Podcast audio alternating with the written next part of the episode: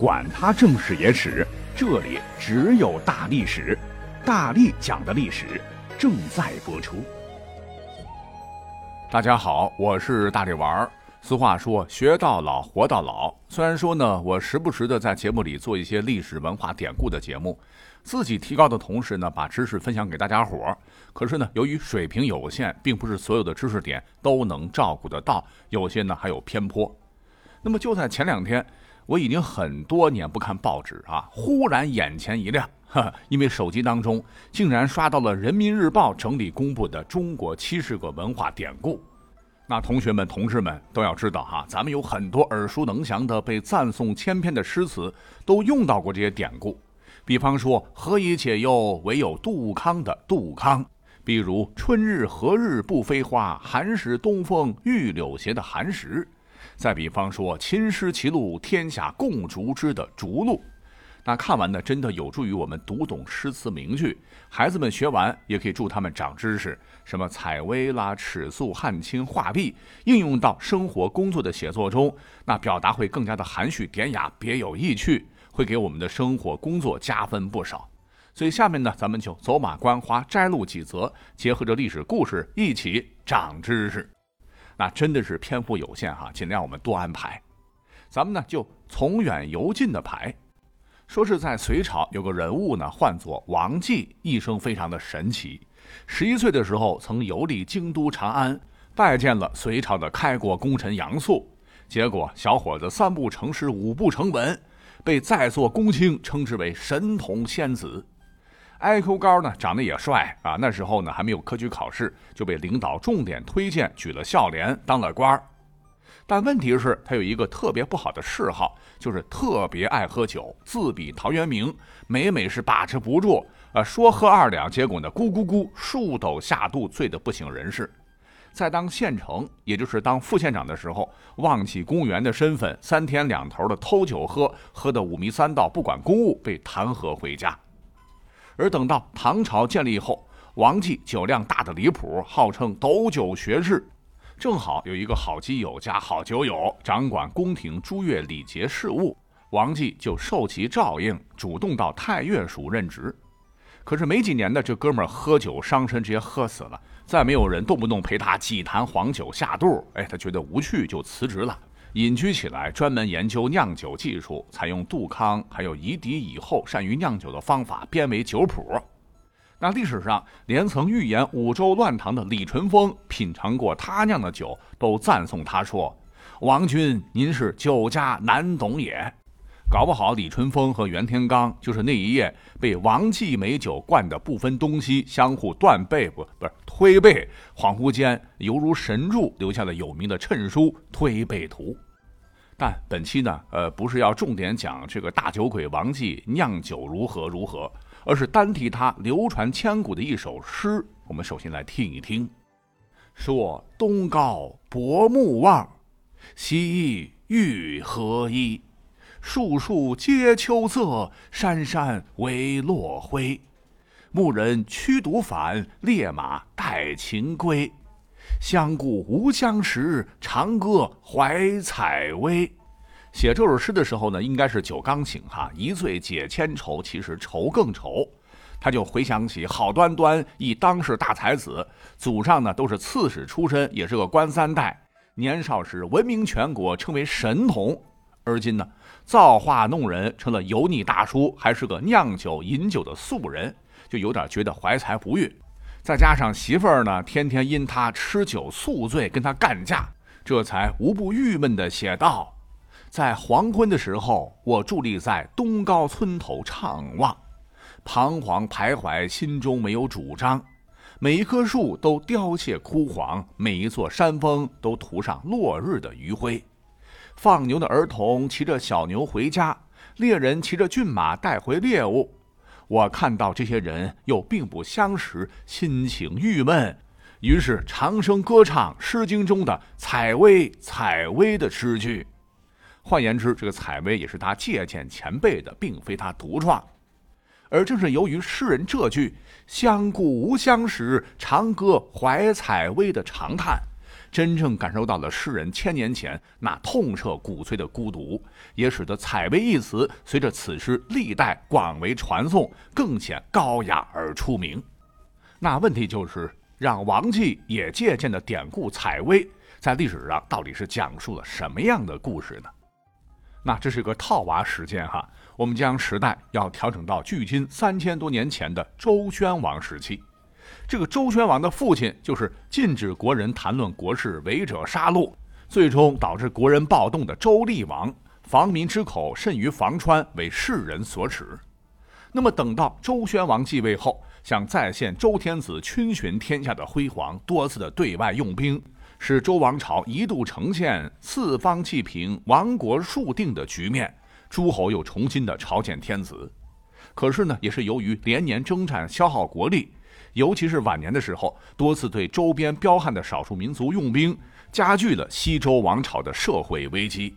其不成器的儿子就是大名鼎鼎的烽火戏诸侯、魏博褒姒一笑的周幽王。讲到这儿，咱们稍微补充一点哈，挺神的。据《太平御览》记载，讲这个周宣王的王后怀胎未满就生下了周幽王，古人特别迷信。巫师就说：“此兆为如果生下的男婴身体有残缺，骨骼有缺失，则国家无碍；但倘若这个男婴身体完好无损，则国家就会灭亡。”周宣王认定这个男婴是不祥之兆，就准备把他遗弃。但当时有大臣劝阻说：“天子，您年龄大了，也没有男嗣，这本身就是上天遗弃了周朝。如果呢，您再把男婴遗弃了，那和国家灭亡有什么区别？”于是乎，周宣王就打消了这个念头，但没想到他此后没些年，西周便在周幽王统治之下真的灭亡了。而我们要讲到的这个采薇典故的这个薇呀，就是一种豆科野豌豆，哈，学名叫做荒野豌豆。故事说的呢，就是在周宣王晚年连年征伐时，战友都死去了，有一位侥幸活下来、疲惫不堪的戍卒返乡时的真实故事。他可能为国军尽忠，有刀剑之伤，在漫天风雪之下饥肠辘辘，独自一个人蹒跚地返回故乡。没有鲜花与掌声，只有饥寒交迫的身体和被冻得麻木的双腿，一步步驱使他向前。他也不知道能否归得故乡和妻儿团聚。那作为古代诗歌的鼻祖，《诗经》就捕捉到了这悲惨的画面，创作成的诗歌永远的定格在了历史的长河当中。由于《采薇》呢是先秦人创作的，所以呢比较绕口，咱们就截取一段哈，您品一品。采薇，采薇，微意作止，月归，月归，岁意莫止。那直接翻译成现代化就是：采薇，采薇，一把把。微菜柔嫩初发芽，说回家呀，到回家，心里忧闷多牵挂。满腔怒绪火辣辣，又饥又渴真苦煞。房地调动难定下，书信脱水捎回家。采薇采薇一把把，微菜已老发插芽。说回家呀，到回家，转眼十月又到了。王氏差事没个罢，想要休息没闲暇，满怀忧愁太痛苦，生怕从此不回家。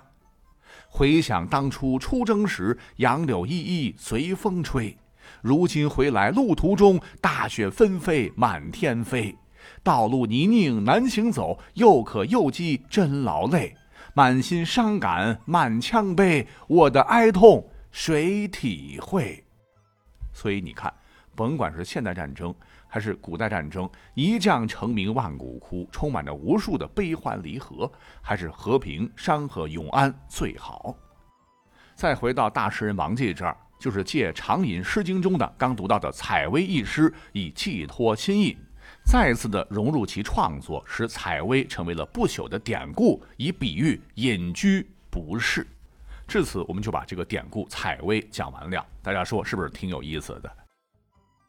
那接下来，《人民日报》免费补课的典故还有很多，像《梦蝶》，讲的就是战国时的庄子做梦啊，梦见呢自个儿变成了蝴蝶，亲爱的你慢慢飞，然后比喻做梦梦幻变幻无常的事物，以及《献芹》，芹菜的芹是列子所讲，说从前有个家伙在豪绅面前吹牛皮，说芹菜好好吃，导致吃惯山珍海味的豪绅吃了一口，竟折于口，惨于腹。常用在谦称自己送给别人的礼物不够贵重，或自己提的建议简陋等，可用献芹代之。再有像画眉，讲的是西汉张敞不顾世俗，帮老婆画眉，比喻夫妻恩爱；以及青鸟，传说是汉武帝七月七在殿中忽见一只青鸟从西方飞来，相声鼻祖东方朔说，这是因为西王母要来了，从此呢青鸟代指使者。以及常在歌中听到的长亭，哈，刘永道寒蝉凄切对长亭晚，骤雨初歇。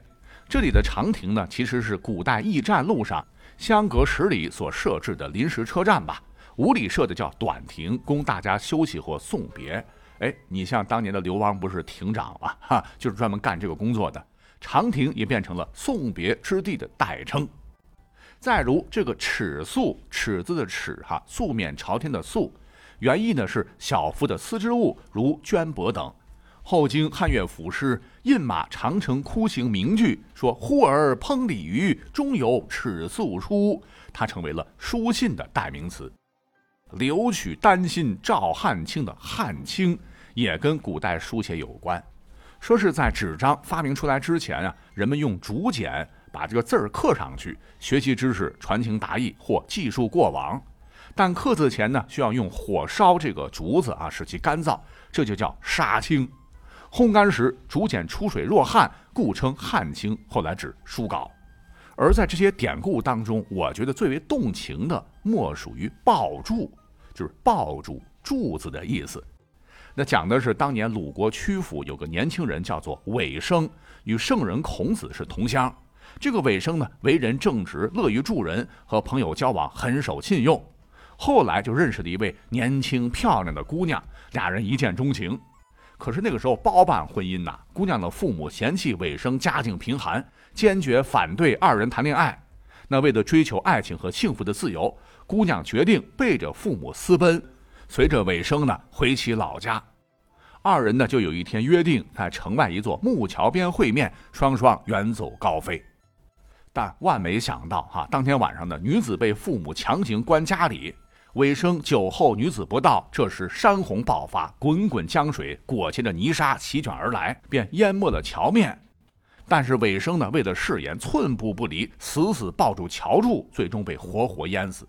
姑娘后来挣脱看管，来到江边。就看到了紧抱桥柱而亡的尾生，悲痛欲绝，也相拥纵身投入了滚滚江中，成为了一段爱情的悲剧。那抱住从此也可以比喻坚守信约，始终不变，也可以比喻只知道守约而不懂得权衡利害关系，用于贬义。除了这些，还有跟军营有关的，比如说表示军纪严明的柳营，比喻杀敌报国的请缨。和形容处境窘迫或孤军奋战的楚歌，那这些典故呢，分别来自于西汉文帝到细柳营，竟然被士卒挡住，只听主帅周亚夫的话，以及后来汉武帝派外交家中军劝说南越王归降，中军正言道：“说给我一只长鹰，定将南越王追来。”到南越后，他说服南越王臣服汉朝。但是丞相吕嘉极力反对，发兵攻杀南越王以及汉使者，中军亦被杀。此时年仅二十余岁，世人称之为中童。而至于楚歌，更不用讲了，就是楚汉争霸四面楚歌的故事嘛。那这里边呢，还有一些特别唯美的哈，那篇幅关系，我们也只能一笔带过了。比方说“吴钩”，就代指隐者，出自陶渊明《吴柳先生》，以及“北辰”，指帝都。也可以用来指代受尊崇的人。再讲最后一个哈，以及纯卢，讲的是西晋文学家刘侯张良后裔，吴国大鸿胪张延之子张翰，因不愿卷入晋室的八王之乱，就借口秋风起，思念家乡的菇菜，就是茭白，以及唇膏和鲈鱼，辞官回到乌松江畔。那后人常用纯卢之思来表示思念家乡、弃官归隐之意。那各位听完这期，大家伙都长知识了吗？